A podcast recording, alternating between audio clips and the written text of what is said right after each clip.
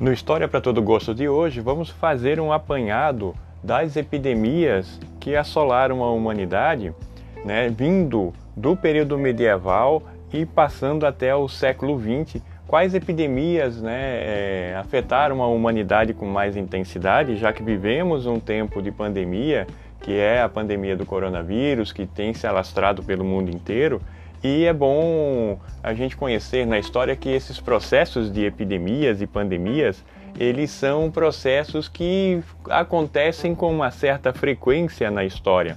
E a Europa, na realidade, desde a antiguidade, ela foi afetada por epidemias. Né? Já no século IV e V depois de Cristo, no Império Romano, epidemias de peste bubônica eram tanto frequentes. Né? que ficou conhecida no, na Idade Média como peste negra. Ela ocorre na Europa entre 1347 e 1351, matando um terço da população europeia. Então ela produziu, inclusive na Europa, uma transformação profunda e acelerou o fim do período medieval, acelerou a crise e o fim do sistema feudal e possibilitou, sobretudo, né, uma crise no pensamento teocêntrico, porque na Idade Média o teocentrismo era a forma de organização política e social, ou seja, Deus era o centro, e ela acelerou uma transição para, um, para o pensamento antropocêntrico, né, quando o homem se tornou o centro do pensamento intelectual, do pensamento político e assim por diante. Então, essas transformações elas a, a, ocorreram com uma velocidade maior na Europa devido a uma epidemia que foi a epidemia de peste bubônica né, no, entre 1347 e 1351, né, matando um terço da população europeia. Né, e isso gerando várias questões. Né? Primeiro, o medo da epidemia e a colocação à época que essa epidemia foi produzida por um castigo de Deus, um castigo divino. Então essas questões que vão, foram aparecendo na história da humanidade e lembrando que a peste bubônica ela foi produzida por uma bactéria chamada Yersinia pestis e é uma bactéria que se hospedava na pulga do rato. Então, em condições de higiene precárias, a pulga do rato picava as pessoas e contaminava com, com a bactéria. Quando entrado na, na, na quando ela entrava no aparelho respiratório, a contaminação ela acontecia também pelo ar.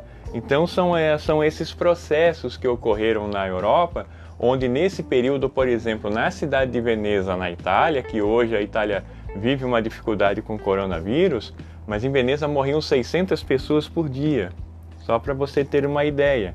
Né? E durante até o século XVIII, até os anos 1780 praticamente, a Europa sofreu outros surtos de, de peste bubônica provocada pela bactéria Yersinia pestis, como por exemplo na França foram mais de oito surtos entre 1347 até 1670 e um último surto ainda em 1720.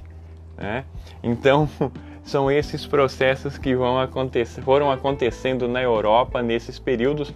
Londres em 1603, 1625, Milão e Veneza 1576, 1630. Então essas epidemias impactaram a Europa até o século XVIII.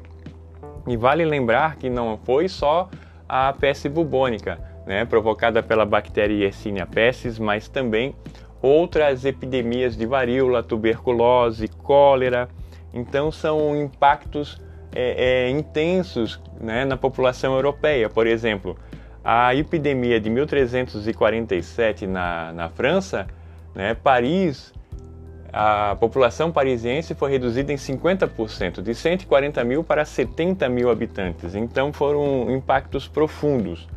Depois também, nós podemos aqui lembrar a gripe espanhola em 1918, que matou aproximadamente no mundo de 50 a 100 milhões de habitantes. Né? Então, foi um impacto também muito grande, não é? Em 1918, no final da Primeira Guerra Mundial, No Brasil, morreram aproximadamente 35 mil pessoas e com relatos, né, como por exemplo o relato do dramaturgo Nelson Rodrigues, que era criança à época, de ver pessoas caindo mortas na rua.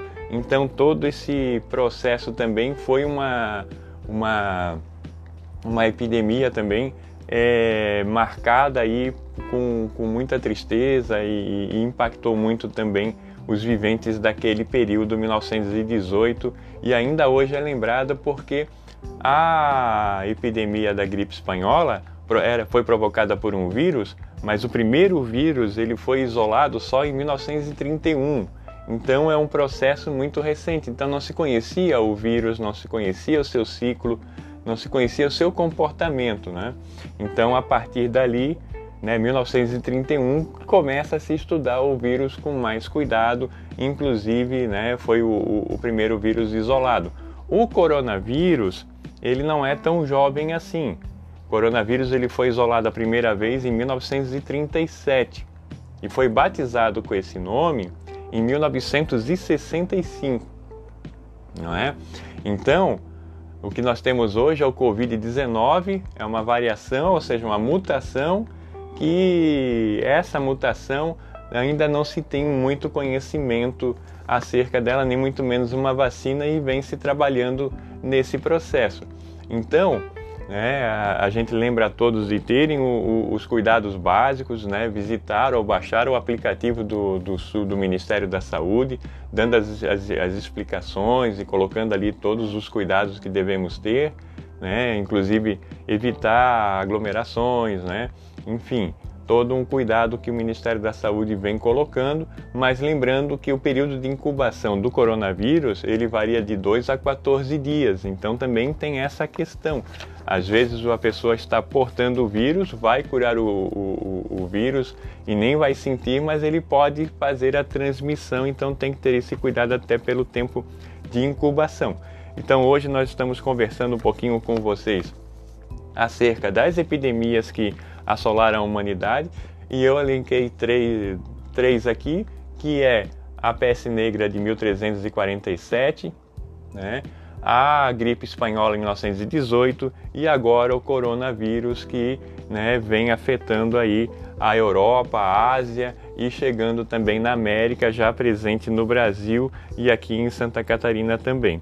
Então, um grande abraço a todos e até mais.